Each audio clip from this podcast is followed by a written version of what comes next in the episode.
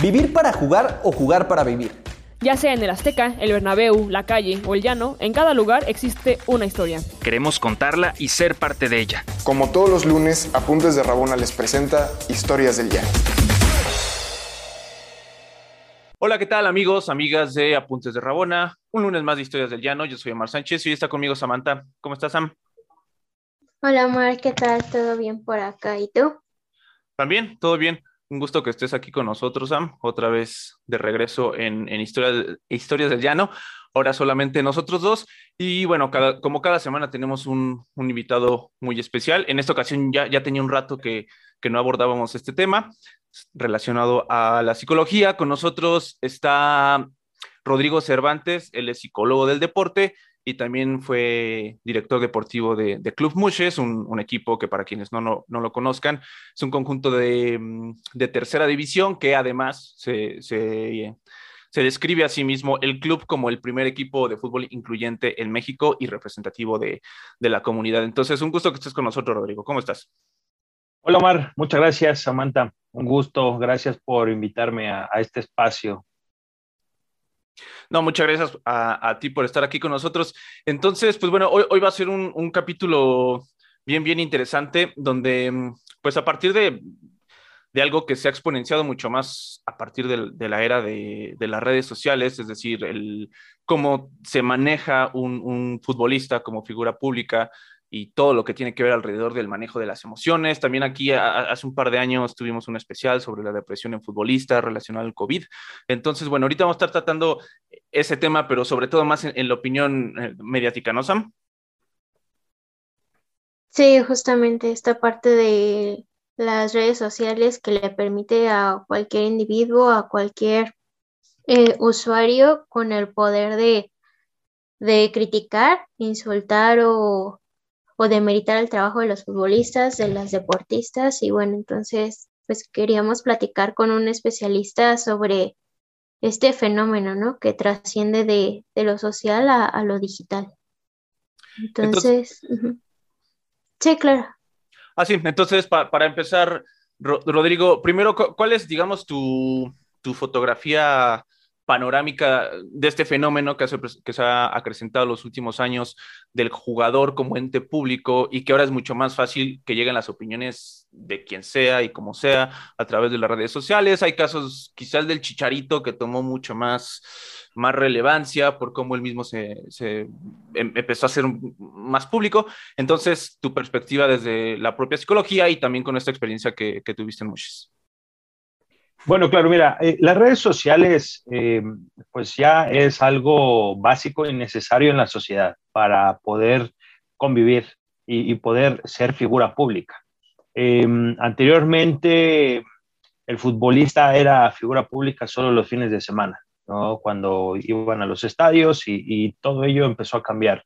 Eh, incluso en esta era exponencial de las redes sociales, eh, ya las generaciones de futbolistas están empezando a cambiar, eh, porque anteriormente em, quizá eh, futbolistas que ya van saliendo de este medio no estaban tan acostumbrados a las redes sociales y podían manejar de mejor manera estos medios.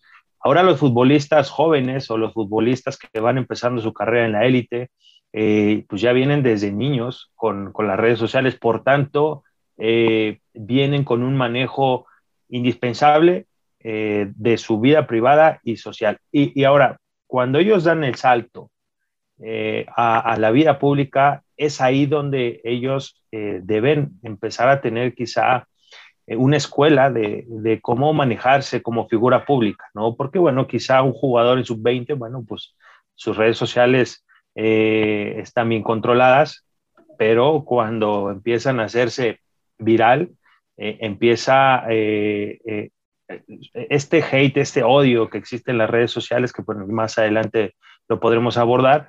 y entonces el manejo de la información es muy importante porque esto sí choca mucho con el rendimiento deportivo. Si, el jugador o jugadora no sabe manejar muy bien sus redes sociales, sí le puede afectar muchísimo en su rendimiento deportivo, ¿no? Porque ya es parte indispensable de la vida de cada uno. Eh, yo creo que eh, no se puede aislar a un jugador de las redes sociales, ya eh, no, no, no se puede, ya, ya no existe esa, esa opción. y, y, tampoco hay que satanizar las redes sociales, porque incluso este programa va a salir en redes sociales, todo es más fácil con redes sociales, ¿no? El acercamiento y todo, incluso el jugador puede eh, promoverse más fácilmente a través de redes sociales, ¿no?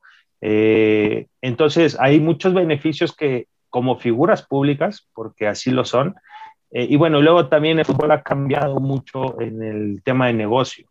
Por ahora el fútbol es espectáculo, ¿no? dejando un, un, poco de lado la parte de deportividad. Eh, que sigue siendo un deporte, pero es el fútbol madre del espectáculo, acá en México al menos, y en muchas partes del mundo, en Europa lo es, eh, y por tanto se vuelven artistas los jugadores. Tú estuviste, eras parte de un equipo que es parte de la estructura de, de la Federación Mexicana de Fútbol. Entonces, desde esa perspectiva, ¿cómo crees que mm, que se encuentra la, situación actual en, México, particularmente en el fútbol, desde el tema psicológico. Hay, algunos casos como la Jung, que lo ha mencionado mucho, cómo tuvo esta transformación justo a través de las redes sociales. Él ha hablado mucho de la terapia psicológica que tuvo, pero, en general, ya de manera más estructural, ¿tú cómo lo ves en el fútbol de, primera división? Y también tú cómo lo viviste, en este caso, en la tercera. Eh, mira, eh, eh, yo, yo estando en tercera división con, Club Muches, con los jugadores, las redes sociales y el teléfono siempre estaban al lado de ellos, ¿no? era algo que les era casi imposible dejar de lado, ¿no? Más que pues, en entrenamientos y partidos. Y, y, nosotros decidimos ah, darles una capacitación del buen manejo de redes sociales. Eh, porque eran figura pública y eran parte del club y por tanto también viene la imagen del club. Entonces, eh, empezamos a trabajar en, no, no, obligarles, sino más bien persuadirles de que manejen bien sus redes sociales, porque a nosotros como club nos conviene y porque ellos como futbolistas también les conviene. ¿no? Eh, ¿Por qué les conviene en esa etapa? Pues porque apenas van mostrándose en el fútbol profesional y clubes de otras latitudes de México eh, se pueden fijar en ellos sin que un representante esté por medio entre ambos. Eh, y así eh, empieza o puede empezar una relación directa entre club y jugador o club y club para el jugador por las redes sociales, ¿no? comparten sus goles, sus, sus, sus victorias, sus minutos, todo, ¿no? hay, que, hay que empezarlos a, a, a moldear para encaminarlos hacia allá, ¿no? Pero bueno, de la tercera división a la primera división hay un salto muy abismal, eh, que incluso en primera división hay eh, demasiados extranjeros, eh, vienen de otros países y por tanto también vienen de otras culturas, y que ya en primera división es algo demasiado mediático que sí, incluso el club como tal tiene que no intervenir de manera directa, pero sí tener ese espacio específico del de uso y manejo de redes sociales. Que sí, que no, ¿no? Pero, pero no solo es eso, porque ya en primera división, eh, pues te siguen los medios de comunicación las 24 horas y, y, y una foto que, que pues, saquen tuya, aunque no eres tú, o un amigo que eh, te etiquetó, se hace viral eso, aunque tú no lo hayas eh, hecho, y entonces eso puede perjudicar tu carrera futbolística o beneficiar en algún momento, ¿no? Pero, eh, eh, repito, estamos ya como figuras públicas, me refiero a que pues ya no, no tienen vía privada y, y tienen que cuidar muy bien lo que hacen sobre todo fuera de la cancha, que últimamente pues hemos visto este tipo de casos que pues empiezan a ser trending topic, empiezan a hacerse viral, empiezan, y entonces pues, pues llega el momento del partido y el jugador es abuchado monumentalmente, ¿no? Eh, por una situación ajena al fútbol, que bueno, vaya, pues todos somos humanos, pero bueno, esto puede salirse de control. Y, entonces el jugador empieza a, tener un estrés muy importante porque incluso eh, fuera de, las canchas del fútbol tiene que tener eh, una actitud púlcara porque está eh, en el ojo del huracán. Antes de, continuar, Sam, con este tema de fuera de la cancha, del hate, dentro de la cancha, por, en este partido hace rato comentábamos que el, último juego que disputó Mushes la temporada pasada fue en cuartos de final y fueron eliminados en penales. Y toca el caso que uno de los chavos pues falla el penal, ¿no? Como es parte de cualquier partido. Entonces, dentro de la cancha, este tipo de victorias, derrotas, que es totalmente parte del fútbol, pero ahí más o menos en lo general, ¿cómo, cómo se da el manejo? Porque nosotros mm, es muy difícil entender algo así, incluso los que jugamos amateurs, pues sí te apasiona y lo que sea, ¿no?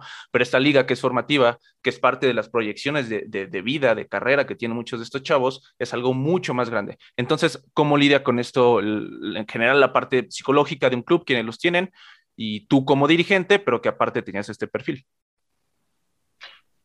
Mira, aquí, aquí entra mucho la parte personal de cada jugador, de, de cómo ellos se pueden preparar integralmente para ser futbolista profesional. Eh, Eddie Torres, que, fue el jugador que falla el penal y, quedamos eliminados, al final es fútbol eh, y, todo puede pasar, ¿no? Eh, lo sabemos y, creo que por eso es tan lindo este deporte. Lo, más importante de un jugador es que tenga su autoconfianza muy estable. Eh, para que pueda soportar eh, pues el hate que, puede haber en redes sociales. Incluso pues nos tocó en ese mismo día que nos eliminaron, bueno, a mucha gente nos dolió, pero también a otra gente les, les encantó, ¿no? Que nos hayan eliminado, bueno, pues, pues fuimos el primer lugar de, del torneo, eh, teníamos muy buenos números y pues cuando nos eliminan pues empiezan a escribir redes sociales y todo ello, y, mucho más a Eddie Torres, el demonio Torres, ¿no? Así le, nombraban.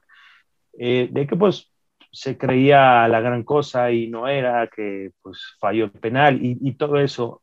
Eh, yo, yo lo leía, ¿no? Eh, incluso, pues sí llega un momento que pues, te enojas al leer todo eso en redes sociales, pero bueno, dije, es parte de, pues, es parte de la derrota eh, este tipo de comentarios. Está bien, ¿no? Yo lo que hice fue dejar las redes sociales eh, y, no, no leer. Primero, eh, vivir la derrota y después atender lo, que no me corresponde. Bueno, Eddie Torres, a los dos días ya estaba firmando con Monterrey. Se fue a Monterrey, muchacho, por la gran temporada que hizo creo que se fue en el mejor nivel que, le he visto yo en, sus dos años que tiene como futbolista eh, y eso no le pegó. Eh, fallar un penal no le pegó, sí lloró. Ese día eh, le dolió, seguramente que le dolió, pero al otro día pues estaba, bueno, pues, no pasa nada. Esa es la vida de un futbolista. sobre todo es cómo gestionas tú el error y que los comentarios, sobre todo negativos, del error no te perjudiquen en tu autoconfianza como jugador. Un error no te define como jugador profesional o como jugador de, vida. Eh, y, luego también debes tener herramientas eh, importantes de control de estrés. Eh, ¿Cómo controlar este estrés externo que, llega más allá del estrés propio? De fallar un penal, de quedar eliminados, eso causa mucho estrés también. Eh, bueno, hay que tener herramientas importantes, herramientas claras para saber cómo controlar todo eso y que entonces no pase la autoconfianza, que la autoconfianza debe seguir, ¿no? Eso nos mostró muchísimo Eddie Torres, que pues ya inicia su torneo con la sub-18 en, en, Monterrey, en Rayados, y, porque la autoconfianza, y sí, no, fallar un penal no te define. Sí, sin duda tuvo que haber sido difícil, pero pues tienen muy marcada esta frase de darle vuelta a la página, a la página.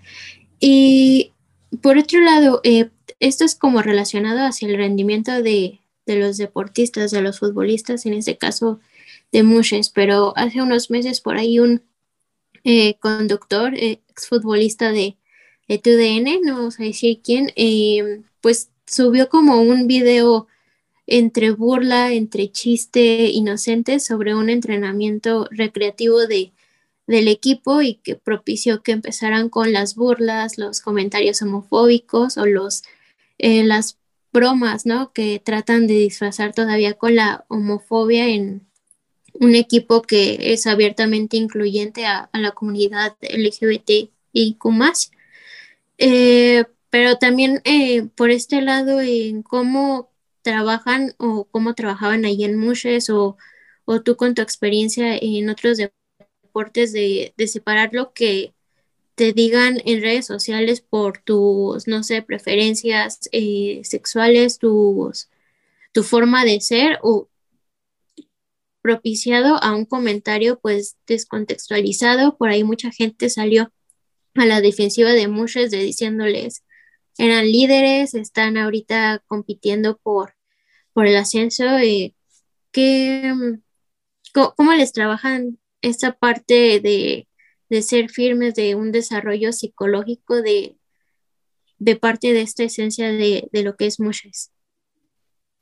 Bueno, cabe aclarar que eh, yo no era psicólogo en, en Mushes, eh, yo no puedo ser juez y parte, eh, o no podía ser juez y parte, es decir, yo tenía una figura de autoridad y, no podía de repente convertirme en, el psicólogo que les ayuda a, mejorar y, después convertirme en quien los supervisa, ¿no? O, les evalúa su, su propio rendimiento. pero sí mis conocimientos en psicología eh, me hacían eh, pues tener estrategias para poder platicar con ellos, abordarlos, pero sobre todo con el cuerpo técnico, que, es donde eh, quizá tenía mucho más acercamiento yo con el cuerpo técnico y, ahí sí supervisaba y acompañaba sobre todo su, su, trabajo con el equipo, con los equipos que tenemos, para que fuera integral, ¿no? Para que eh, fuera inmerso ahí en el trabajo del cuerpo técnico, la parte psicológica y la parte de identidad en el equipo, ¿no? Que pues bien lo saben todos, eh, muchos representan la comunidad LGBT, pero eh, no tienes que pertenecer a la comunidad LGBT para ser parte de muchos. Sí tienes que tener los mismos valores y la misma identidad. Para eh, defender la causa no tienes que ser la causa, ¿no? con nuestra categoría libre o con la categoría libre de, de Mushes, eh, que la mayoría eran de la comunidad LGBT, es, es quizá el mismo trabajo, es vamos a reforzar tu autoconfianza desde tu identidad, desde tú quién eres como persona eh, y cómo te identificas como persona y cómo te identificas en el fútbol, cómo te quieres identificar en el fútbol, ¿no? Y sobre todo, en nosotros utilizar el, fútbol como un medio, eh, sobre todo para llevar este mensaje al fútbol profesional y amateur, pero también para recrearnos, porque el fútbol es un idioma universal, en un espacio seguro, ¿no? Había comentarios homofóbicos, había discriminación y todo que no nos afectaban. ¿Por qué? Porque si tú estás seguro de quién eres y, tu comunidad te respalda, no pasa nada. ¿no? Eh, nunca nos peleamos por, por algo, una situación de esa índole. Eh, estábamos preparados, eh, todos, todos y todas también, en, recibir insultos, insultos homofóbicos que al final no nos van a afectar porque pues sabemos quién, quiénes somos, ¿no? Y entonces traducimos estos insultos como una incapacidad de poder competir con nosotros. ¿no? En cualquiera de nuestras categorías, ¿no? Eh, y entonces, lo que sí era muy importante, al menos, eh, bueno, sí, para mí, para todos, es tener un muy buen fútbol para hacernos respetar a través del fútbol, del buen fútbol, ¿no? Es decir, no, no, no ser un equipo pues, que nos goleen 10-0 y entonces pues, somos la burla y, y, todo ello, ¿no? Sino hacernos respetar a través del buen fútbol, que creo que se logró eh, con las diferentes categorías que tuvimos y así eh, hicimos respetar a muchos en el fútbol profesional y amateur, pero también a la comunidad LGBT dentro del fútbol. ¿Cómo, digamos, desde, desde la otra cara de, de, la moneda, y que es pues la gente que, que nos escucha, mucho hablamos de los jugadores, que, que, también es un tema que daría para mucho ya en el terreno profesional de primera división, que el ojo mediático es inmenso, y claro, son chavos, no sé, cuando uno es niño, ves un jugador de 18, 19 años, dices, bueno, pues es un adulto, ¿no? Ya después que vas creciendo, ves un chavo de 18 años, y claro, entiendes o dimensionas de una manera distinta que es algo bien complejo que puedan asimilar, la fama, el dinero, etcétera, etcétera. Entonces, bueno, e, ese, por supuesto, es un tema aparte de, mm, de cómo el jugador puede lidiar con eso en esa era, pero del otro lado, el, aficionado, que también es una parte fundamental, fundamental de esta ecuación de odio que, que figura en las redes sociales. Tú de este lado, ¿qué, qué, qué crees que no, no, no, sé cómo plantearlo correctamente, pero ¿qué evaluación crees que podemos hacer nosotros mismos como aficionados para tratar de no caer en este círculo de hate, en este caso, con, con los futbolistas? ¿Cómo, ¿Cómo crees que sea la manera de abordar esto de una manera más, más, más constructiva? Eh, suena difícil y complejo. Eh, y digo, yo, yo podría dar mi, mi, punto de vista, que es solo mi punto de vista, ¿no? Habrá que hacer un análisis quizá mucho más profundo. Eh, primero, el hate es, es, igual a redes sociales. Eh, hace uh, un par de años, me parece, hice un trabajo importante acerca de la salud mental en streamers. Y, eh, sí, en streamers sobre todo, ¿no? En, con la empresa, bueno, con una empresa eh, en Latinoamérica muy grande, donde pues los streamers viven de, las redes sociales, literalmente, ¿no? Eh, y, y, ellos reciben un hate 24 horas, ¿no? Eh, ¿Cómo lidiar con eso, no? Y el futbolista es igual o parecido. Eh, yo creo que las redes sociales nunca se va a acabar el hate porque es, es, un, es un arma eh, para la población o las personas de eh, desahogarse, de, de, de, poder transferir lo que tiene adentro guardado a otras personas, pero que en persona no lo pueda hacer por otras cuestiones que en redes sociales no existe. Es decir, yo estoy atrás de mi perfil y pues no, no van a saber quién soy ni dónde vivo. Entonces, pues se me hace muy fácil aventar ese comentario, ¿no?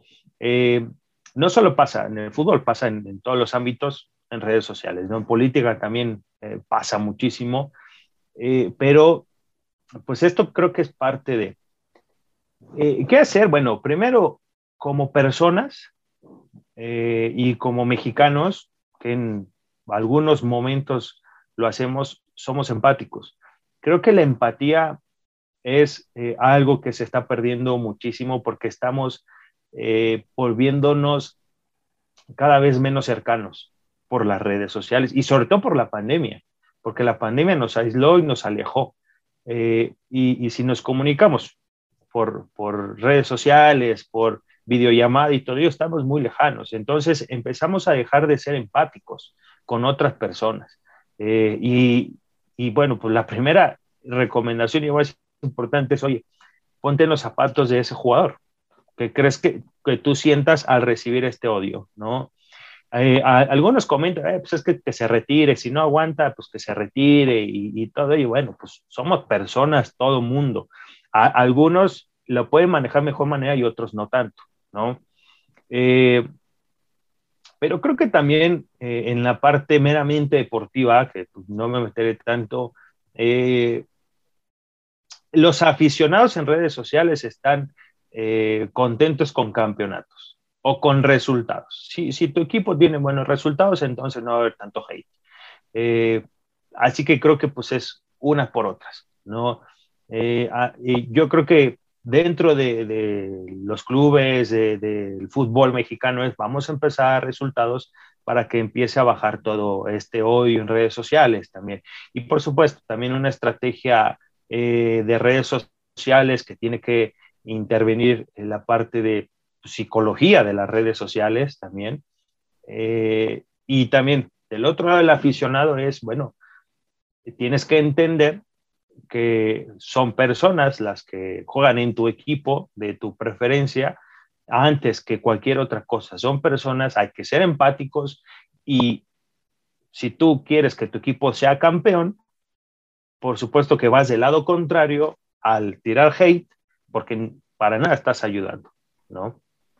Sí, realmente es muy interesante verlo desde diferentes perspectivas y también en el artículo de esto que salió la semana pasada en la eh, versión impresa y también ahí digital si después lo, lo quieren leer y tal, hablaba que también en parte de este sector eh, de haters a, futbolistas de ambas categorías, tanto varoniles como femeniles, eh, digamos, en, Twitter se ve mucho cuando sacan las convocatorias de la selección femenil y siempre traen pegados las personas eh, la, la, palabra de, es que son las becarias de Mónica Vergara y cosas así, pero también em, comentaba en este artículo que muchos tienen arraigado eh, esta parte del peor enemigo de un mexicano es otro mexicano. Entonces, esta parte de, de meritar a, las futbolistas, a los futbolistas, eh, ¿cómo, o sea, ¿qué, qué tanto tiene que ver entre que si es envidia o realmente es por el por el hecho de querer eh, molestar a las personas, de arrobar a las jugadoras, de arrobar a los jugadores para que realmente estén al tanto de, que no les gusta verlos en los equipos o así. Eh, ¿Cuál es el, no sé, cómo, tratan igual ahí con los futbolistas de no sentir que es personal este ataque o, pensar que cuál es el peso o, tomarlo de, de quien viene?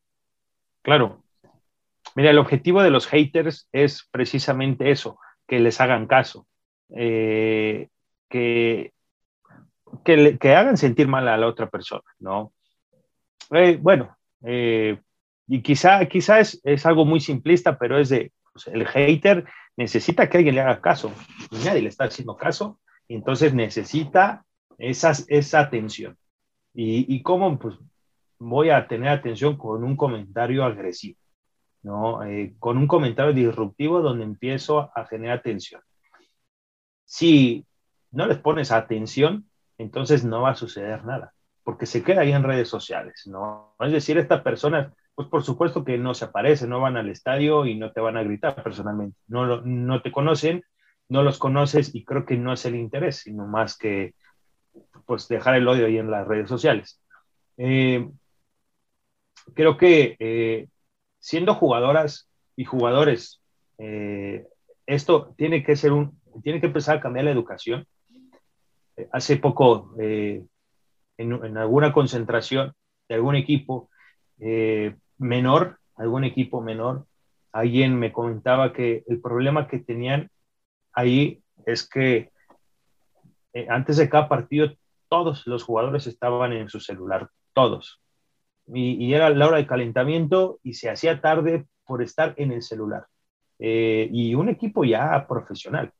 Eh, y bueno, ¿qué hacer con esto? No?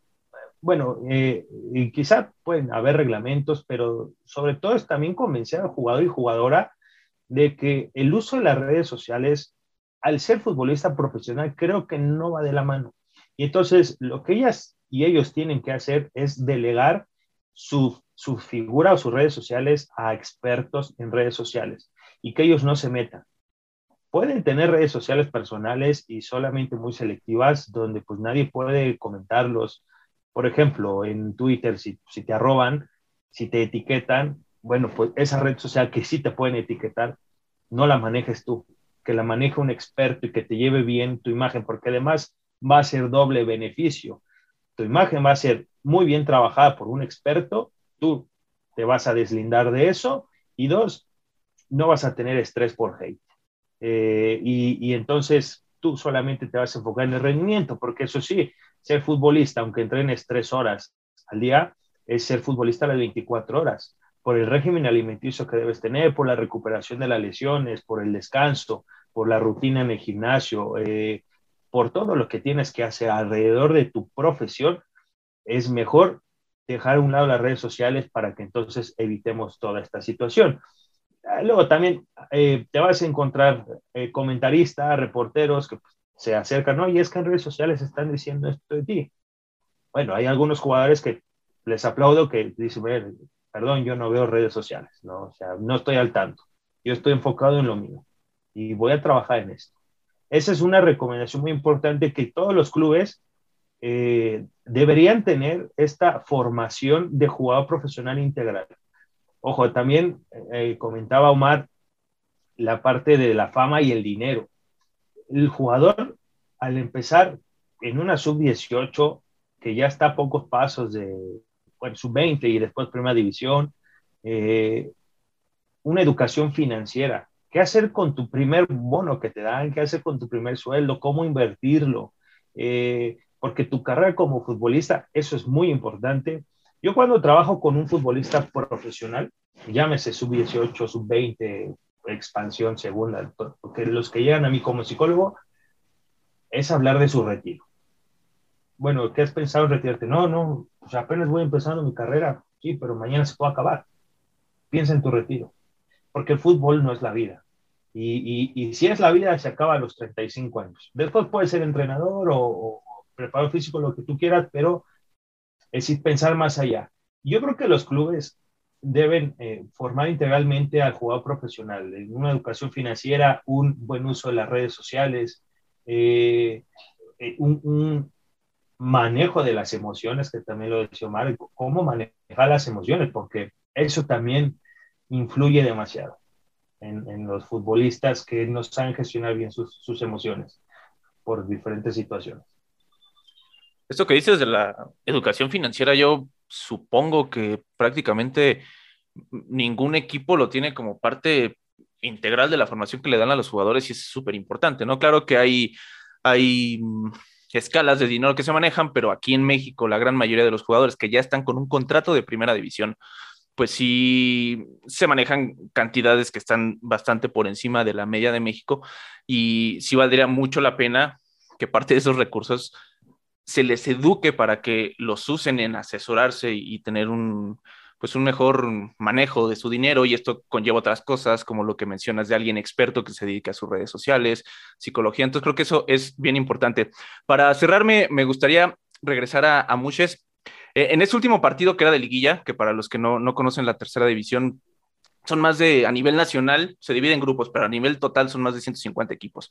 Entonces era un partido de cuartos de final, o sea, ya solo quedaban ocho equipos de esos más de 150, que aquí en la zona donde está Muches, que es el, es la, era zona, ¿es la 1 o la 2? Zona A, zona A, que es donde está, digamos, del centro de la República hacia el sur, más o menos.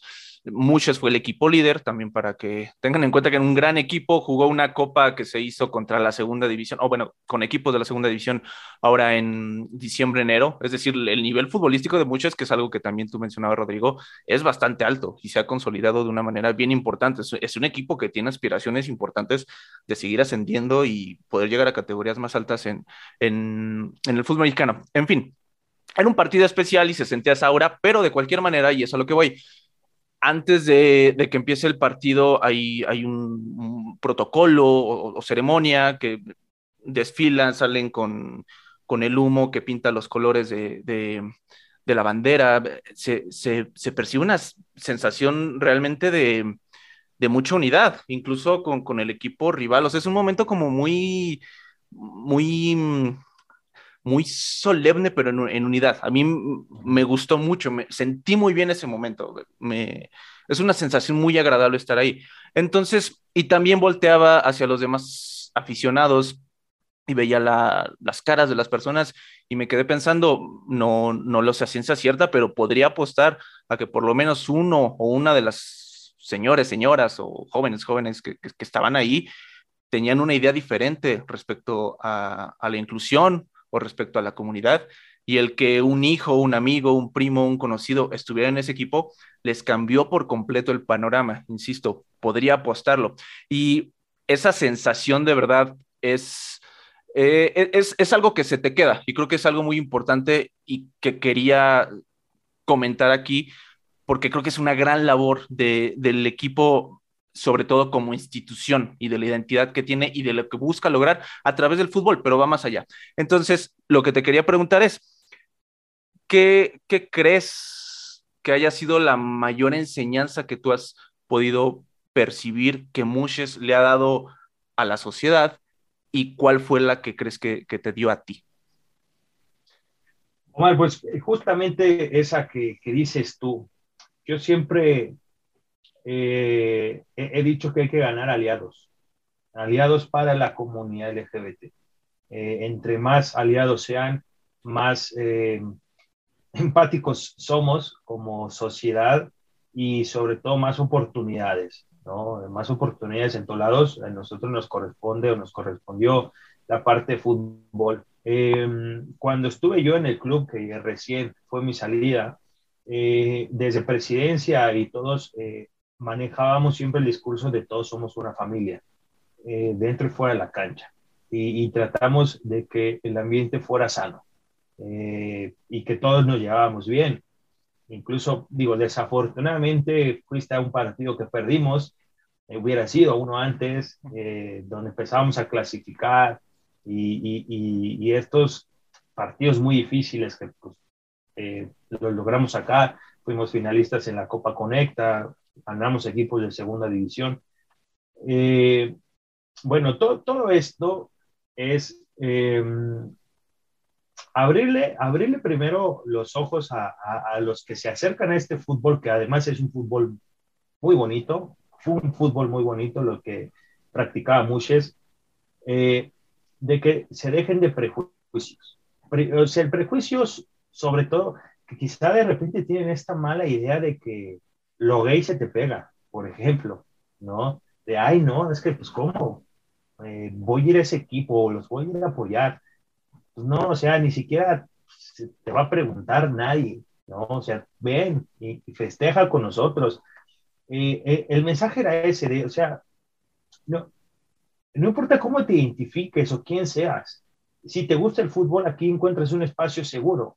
Y tú lo dijiste muy bien, el espacio se sentía seguro, se sentía arropado, todos nos arropábamos. Ese era eh, algo muy importante eh, en el club, que, que, empezáramos también a crear eh, un espectáculo dentro y fuera de la cancha también, ¿no? Con, con, nuestra botarga, con pues estos pequeños espectáculos. En, en, algunos momentos no te tocó, pero el patrocinador Ucanuba pues eh, nos mandaba show de perros, que era excelente. Y, eso queríamos hacer nosotros, que al final se traduce una palabra, tener un espacio seguro para disfrutar del fútbol. Eh, tú como comunidad LGBT quieres y te gusta el fútbol, ven a, apoyar a Muches, que además te representa dentro de la cancha, pero fuera de la cancha te vas a sentir lo más seguro que pueda pasar en un estadio. Que por, supuesto siempre, además, eh, a mí me, me agradó muchísimo una, una de las victorias que tuvimos es que eh, pusimos el nombre de Muches en lo más alto dentro de Federación Mexicana. Dentro de Federación Mexicana nos reconocían nuestra labor social, pero sobre todo de infraestructura, de, de cómo organizábamos nosotros los juegos. Nos decían, ustedes son mejor que algunos equipos que tenemos en segunda división. Lo hacen muy bien, ¿no? Porque todo esto, pues sí es por y para la comunidad LGBT. Y, que muchos me preguntaban, eh, oye, pero pues sí tienen gays en el equipo. Sí, quizá en el profesional no, que eso es lo más interesante. Eh, pero en, los otros equipos, sí, en la femenil, en la libre, tenemos, eh, la gran mayoría pertenecen a la comunidad. y, y, sabemos muy bien, y ahí está nuestra esencia, nuestra semilla, no nos queremos, porque de repente algunos es que ustedes se quieren colgar de, la moda. Pues no, o sea, los gays y lesbianas y bis y todo, pues desde la prehistoria existen. Entonces, pues moda no es, ¿no? Sí, algunas empresas empiezan a, hacerlo moda, pues como un nicho de, de, de venta, pero pues nosotros dentro del fútbol, que además no es negocio el fútbol en las divisiones inferiores, lo hacemos con el corazón. Perfecto, pues Sam, algo más antes de despedirnos. No, pues muchas gracias a Rodrigo por compartirnos esto. Al final, y hace dos años hablábamos de, de justamente esta filosofía de que iban a iniciar en, en la división profesional, que estaban en vías muy, muy cerca de debutar y pues ahora estuvieron muy, muy cerca de, de empezar con una aspiración real del ascenso. Comentábamos igual hace dos años sobre la categoría femenil, ahora ya existe. Y ayer justamente le comentaba a mi papá que sus redes sociales eh, casi todos los días anuncian de cómo jugadores y jugadoras que pasaron por Mushes ya empiezan a ser fichados por otros equipos, por fuerzas básicas, por clubes femeniles, entonces realmente es una labor muy interesante dentro de lo futbolístico, pero sobre todo en lo social y pues muchas gracias por acompañarnos otra vez por acá, Rodrigo. No, a ustedes, muchas gracias. Eh, cierro con eh, eh, el objetivo de Muches siempre ha sido integral. también darle esa oportunidad a los jóvenes que quieren ser futbolistas, ¿no? y entonces hacerlo muy serio están los resultados, mucho esfuerzo por parte de todos los que están ahí. Les deseo muchos que sigan los éxitos. Ahora que ya no estoy con ellos trabajando, pero bueno, eh, sé que eh, pues seguirá allá en lo más alto, ¿no? Eh, pues también recomiendo que los futbolistas profesionales se acerquen a, a, algunos profesionales de la salud mental y salud financiera también, en que empiecen a trabajar de mejor manera eh, su figura pública, porque pues, pues a, veces ya no hay marcha atrás hasta que te retiras. Eh, gracias a ustedes, a Omar, Sam, por la invitación. La verdad es que una muy buena charla, me la pasé bien el día de hoy. Qué bueno, Rodrigo, gracias a ti. Y antes de cerrar, hemos visto mucho en, películas, en, series, o si la gente que ha andado por ahí en Estados Unidos, este sentido de comunidad que hay con los equipos de las preparatorias, de las universidades, que es enorme. Y entonces la, experiencia con Mushes es muy similar, ¿no? Algo, digamos, me refiero a que esa escala más chica de gente, ¿no? Si lo comparamos con, con fútbol de primera división, aquí en México no estamos tanto acostumbrados a eso, a, a, tener ese sentido de pertenencia y de comunidad tan grande. Y con Mushes tú puedes no ser parte de la comunidad LGBTI más, o puedes no ser de Texcoco, que es donde estaban jugando hasta la temporada pasada. Sin embargo, la experiencia del equipo te hace sentir esa comunidad como afición y como, como gente del fútbol. Y creo que eso también pues, nos lleva mucho a lo que decía Rodrigo de, la empatía y a poder irnos alejando más de estos círculos tan viciosos y tan dañinos de, de odio en las redes sociales y en, pues, en cualquier lado, ¿no? Alrededor del deporte y lo que sea que hablábamos hace rato. Pero bueno, en fin, muchas gracias Sam por estar con nosotros. Muchas gracias Rodrigo. Ojalá podamos hablar contigo pronto. Como dices, ya no estás en muchos, vendrán otras cosas para ti, pero definitivamente fuiste parte de, este proyecto que es bien importante y pues valía mucho la pena comentarlo contigo. Entonces, pues bueno, muchas gracias amigos, amigas de Puntos de Rabona. Nos vemos la siguiente semana para otro capítulo de Historia del Llano. Ella fue Sam, yo fui Omar Sánchez y también Rodrigo. Hasta la próxima. Adiós. ¿Quieres más historias? Síguenos en todas nuestras redes sociales como Apuntes de Rabona para ver el mundo desde el fútbol.